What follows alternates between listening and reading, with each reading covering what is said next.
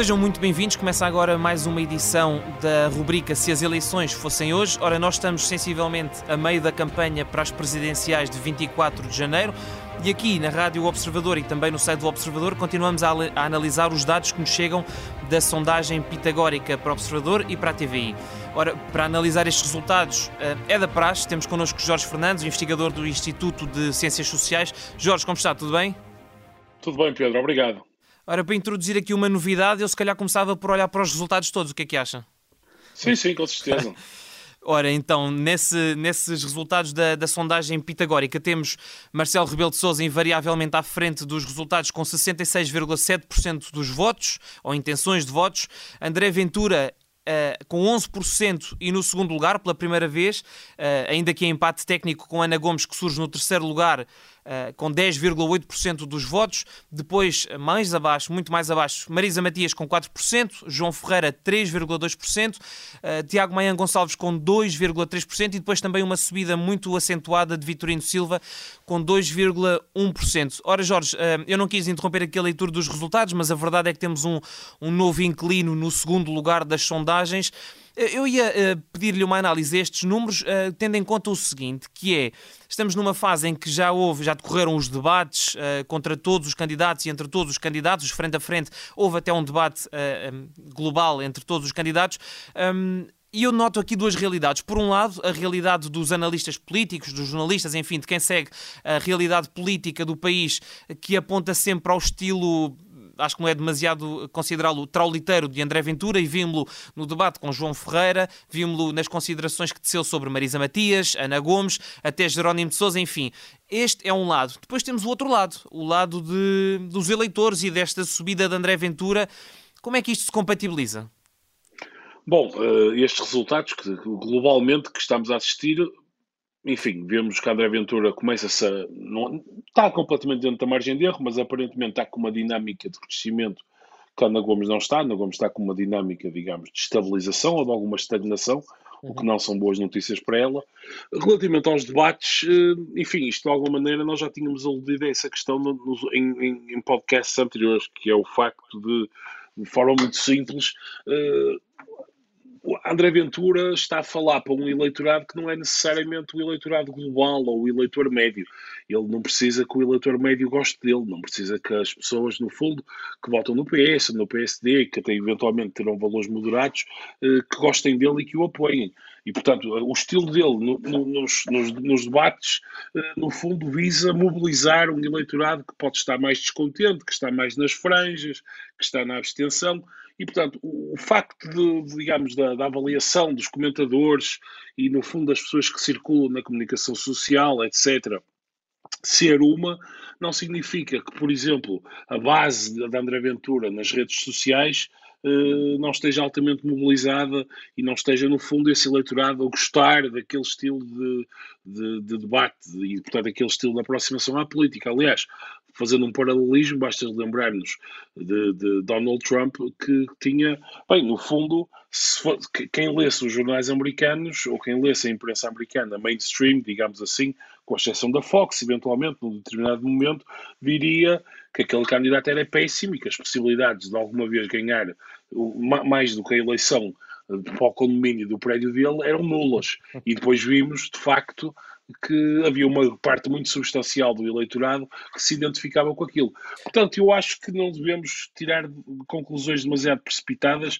das avaliações que são feitas sobre os debates, uh, embora eu concorde com essas avaliações, bem entendido, uh, mas eu acho que não devemos fazer, fazer demasiadas demasiadas ilações sobre isso. Jorge, estava a dizer que, no fundo, o André Ventura não precisa que o Bloco Central ou que, ou que de, uma, de, alguma forma os partidos, os, eleitores dos partidos do sistema votem André, André Ventura, mas um exercício que nós temos feito aqui é o de perceber naquilo que foram os, os, os votos em 2019, nas, nas, legislativas de 2019, perceber como é que esses votos se transferem agora para as presidenciais. Ora, eu tenho aqui à minha frente um, a tabela que nós publicámos na sondagem do Observador e aquilo que percebemos é que, por exemplo, um, eh, dando relevância àquilo que estava a dizer, que André, André Ventura, neste momento, vai buscar 27,9%, portanto, quase 28% dos votos a eleitores que ou votaram uh, noutros partidos pequenos e sem representação parlamentar, ou votaram branco e nulo. Portanto, quase um terço, na, na verdade, do seu eleitorado vem deste, deste nicho. Mas depois também encontramos aqui 11,9% dos votos que lhe chegam de eleitores, do, ou que se dizem eleitores do PSD, 9,1% de eleitores do CDS e até uns 2,8% do, do PS.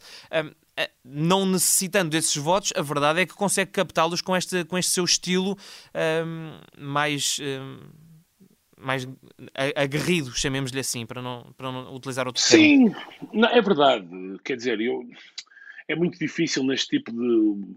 Eu, eu, percebo esse tipo de leitura da sondagem, e no fundo a sondagem é um instrumento que temos aqui à nossa disposição. No entanto, é preciso ver que as sondagens, de, fazer este tipo de inferências a partir de uma sondagem é algo que devemos fazer com, com extrema cautela e, portanto, eu gostaria, eu seria cauteloso quanto a inferir uh, que há aqui esta transferência de voto entre, por exemplo, o Bloco de Esquerda, o PS e André Ventura. Embora admita perfeitamente que possa acontecer nas franjas uh, esse tipo, esse tipo de, de, transferência. O que nós vemos, de facto, é que o padrão dominante de, de portanto, de eleitores que está, no fundo, o comportamento que esses eleitores, que eles dizem que tiveram em 2019, que é um ponto importante de, de portanto, de, sublinhar, uh, são eleitores que estão a vir, portanto, quer da abstenção, quer dos brancos e nulos. Portanto, isto de alguma maneira significa portanto, que a estratégia de André Ventura é uma estratégia que tem sentido para ele, não é? Do ponto de vista da capitalização política. Sim, só para dar mais um dado, eh, eh, tocou aí nesse ponto e é, ele é relevantíssimo.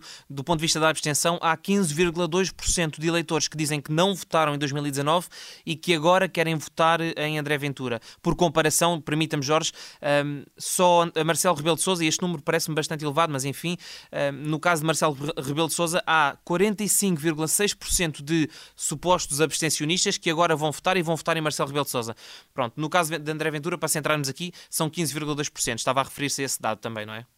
Exatamente, e portanto, à luz, à luz desse dado, eu acho que portanto, a leitura dos debates e a leitura até da estratégia que André Ventura levou para os debates, que nos podem parecer a nós, digamos assim, uh, ou enfim, eu não, este nós é, enfim, pessoas que comentam que, que, estão nos jornais e que são pertencem ou têm alguma simpatia por partidos mais, mais centristas, digamos assim, que uhum. aquilo pode nos parecer uma estratégia perdedora e pode nos parecer eh, uma, aliás, eu reparei no último debate eh, em que todos os candidatos estavam presentes, André Ventura teve um registro bastante mais low profile e bastante mais, enfim, mais moderado, mais moderado ao longo do debate todo e no na última intervenção que ele teve, portanto, quando lhe foi dada a oportunidade, como a todos os candidatos, de resto, de intervir e dizer algo, enfim, uh, livremente, digamos assim, ele voltou novamente a, a esse registro e, disse, e, e referiu novamente, bem, e eu não vou ser o presidente dos portugueses que não trabalham, dos subsídio-dependentes, uhum, etc, uhum. etc. E, portanto,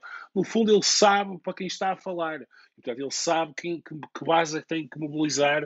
Uh, isso, de alguma maneira, facilita-lhe a vida, não é? Enquanto andar por esta, por esta ordem de grandeza de resultados.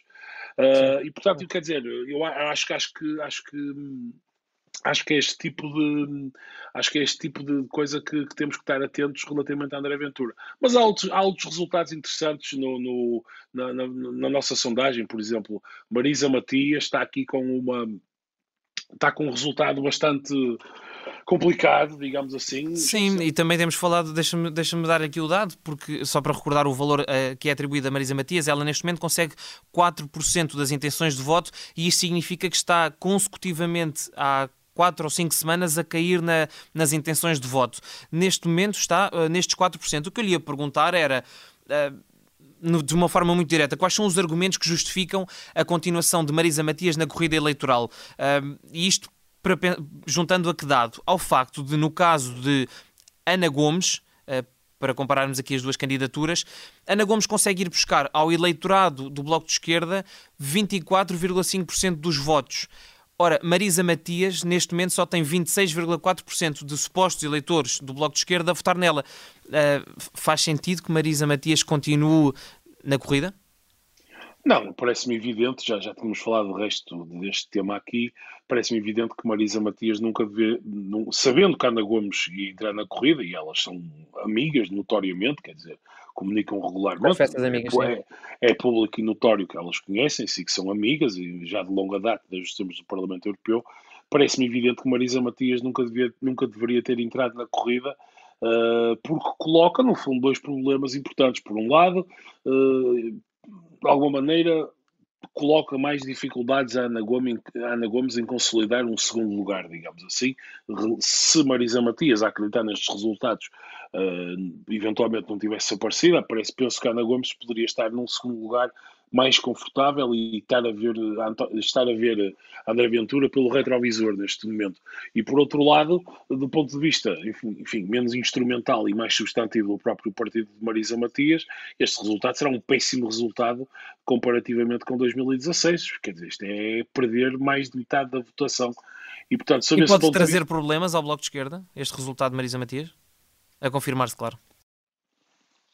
Quer dizer, do ponto de vista da dinâmica política, nunca é um resultado positivo para o partido. Agora, eh, eu acho que há o facto de, um, nós estamos no meio desta pandemia e, dois, eh, o próprio Partido Socialista, de alguma forma, ter desvalorizado eh, as eleições presidenciais, no fundo vai fazer com que externamente, portanto, sob o ponto de vista do sistema político, as consequências sejam menores. Isto é, passado um mês das eleições presidenciais, ou eventualmente menos, já ninguém vai falar de, quer dizer, uhum. Marcelo vai estar reconduzido em Belém uh, e muito provavelmente já ninguém, no contexto atual, se vai sequer lembrar uh, que Marisa Matias teve 4%. Ou Ana e o Bloco não ficará 10%. condicionado por isso. Exatamente, exatamente. Eu diria que no contexto atual isso, isso é eventualmente menos relevante e pode ser um motivo para Marisa Matias manter a sua candidatura. Hum, há aqui outro, outro dado e pedia-lhe que, que olhássemos um bocadinho para isto, porque de facto é sempre fator de preocupação, eu diria, que é o nível de abstenção. Ora, nesta sondagem, aquilo que temos é uma previsão de abstenção de 57,2%. Ah, eu desconfio de que este número fica muito aquém das previsões do, do, do Jorge, não? Sim, eu penso que sim. Quer dizer, acho, acho que esse número, no fundo, é, seria a abstenção mais ou menos normal numa, num contexto de, portanto, de uma reeleição de um Presidente da República com o nível de popularidade de Marcelo Rebelo de Sousa. O problema é que nós estamos num ano normal, não é? Precisamente, quer dizer, nós acabamos de entrar em confinamento uh, e, quer dizer, enfim, a partir de tudo aquilo que os especialistas de, enfim, de epidemiologia, especialistas de saúde estão a apontar é que as próximas duas a três semanas serão extremamente complicadas do ponto de vista fitossanitário, o que significa que eventualmente as eleições calharão precisamente na, no momento talvez mais complexo da pandemia é na fase mais crítica, sim. Juntamente com a certeza, que acho que é mais ou menos anunciada, de que Marcelo Rebelo de Sousa será reconduzido no cargo, fará com que haja uma desmobilização total do eleitorado. E com, com que consequências, eh, Jorge? Porque que eleitorado. Isto é fazer um pouco de futurologia, mas quer dizer, sabemos qual é o eleitorado que normalmente é, é mais abstencionista, sabemos que determinado eleitorado está mais ligado a determinados candidatos. Que consequências práticas é que isto pode ter para os resultados? Um nível de abstenção muito elevado? Bem, em teoria, quer dizer, há, há, há aqui, duas, há aqui duas, dois dados que acho que são mais ou menos seguros. Em primeiro lugar, o eleitorado mais velho será o eleitorado que, enfim, que no fundo terá mais tendência a abster-se, até porque é o eleitorado, sabendo o que nós sabemos da, da dinâmica da pandemia, que, que, terá, enfim, mais potenciais, potencial perigo maior, digamos assim, sair à rua, contactar com pessoas, estar em locais eh, públicos, etc, etc. Isso prejudicará particularmente Marcelo Rebelo de Sousa, será? Precisamente, era esse o segundo ponto que eu ia fazer. É. E esse é um ponto mais ou menos seguro que nós temos, é que Marcelo Rebelo de Sousa é o candidato mais forte uh, entre o eleitorado mais velho. E por outro lado ainda, uh, Marcelo Rebelo de Sousa tendo uh, portanto, a eleição garantida, de acordo com tudo, tudo que nós sabemos, no fundo poderá estar a incitar alguma complacência por parte desse, desse mesmo eleitorado, o que, ao contrário, por exemplo, de eleitorado da, de Marisa Matias, da André Ventura, da Ana Gomes, de João Ferreira, mesmo do próprio Tiago Maiano Gonçalves, no fundo é um eleitorado à partida mais jovem e mais engajado, é um eleitorado que tenderá a ser mais, apesar da pandemia, quererá ir, ir às urnas com mais, uh, com mais afinco, digamos assim, na medida em que o seu voto é um voto expressivo, digamos assim, e portanto o seu voto é um voto de, de, de sinalização clara uh, de várias coisas, em primeiro lugar de rejeição do incumbente, em segundo lugar, no caso de André Ventura, de rejeição do sistema, etc, etc. Arrisca dizer que temos aqui a segunda volta à, vista ou, ou, não irá tão longe? Eu não acho impossível, eu não acho impossível a segunda volta, a segunda volta a ocorrer, não, não pelo facto de Marcelo Rebelo de Sousa uh, ter, uh, digamos assim, um, um resultado uh, enfim, arriscado e um resultado de não conseguir vencer. Agora, a segunda volta pode ser uma questão puramente matemática, isto é, uhum. se no dia 20, entre o dia 17, que é o dia da primeira votação antecipada, que já é este domingo, e depois, o dia 24, eh, Marcelo Rebelo de Sousa tiver um, uma, uma, participação eleitoral da parte das pessoas que o apoiam muito baixa, e por contrapartida, uma consolidação das pessoas, que, dos eleitores que apoiam Ana Gomes, André Ventura, João Ferreira e todos os outros candidatos, quer dizer, matematicamente pode ser possível, quer dizer, Marcelo está ali nos 48, 49, ser, até pode estar muito à frente do segundo classificado, mas ter... Mas ainda assim há quem dos 50%. Mas ainda 200... assim há quem dos 50%, precisa. E, os 246 mil eh, inscritos no voto antecipado, estes são os dados mais recentes que temos e, e que são, na verdade, mais do que três vezes aquilo que houve nas legislativas, são quatro ou cinco vezes aquilo que houve nas legislativas de 2019 em termos de eleitores que pedem para fazer o voto antecipado. Que sinal é que isto nos dá naquilo no, no seguimento daquilo que estava, que estava a dizer? Bem, por um lado, há, há, que, há que sublinhar, em primeiro lugar, que 2019 foi a primeira ocasião em que foi possível fazer esse tipo, esse tipo de voto antecipado.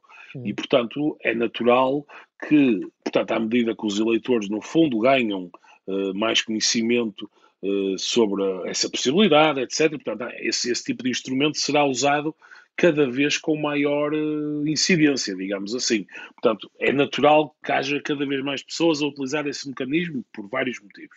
Portanto, esse, este número até pode vir a regular-se um número normal uh, e, e, usual nas eleições de todo o tipo, não é? Digamos assim, no futuro.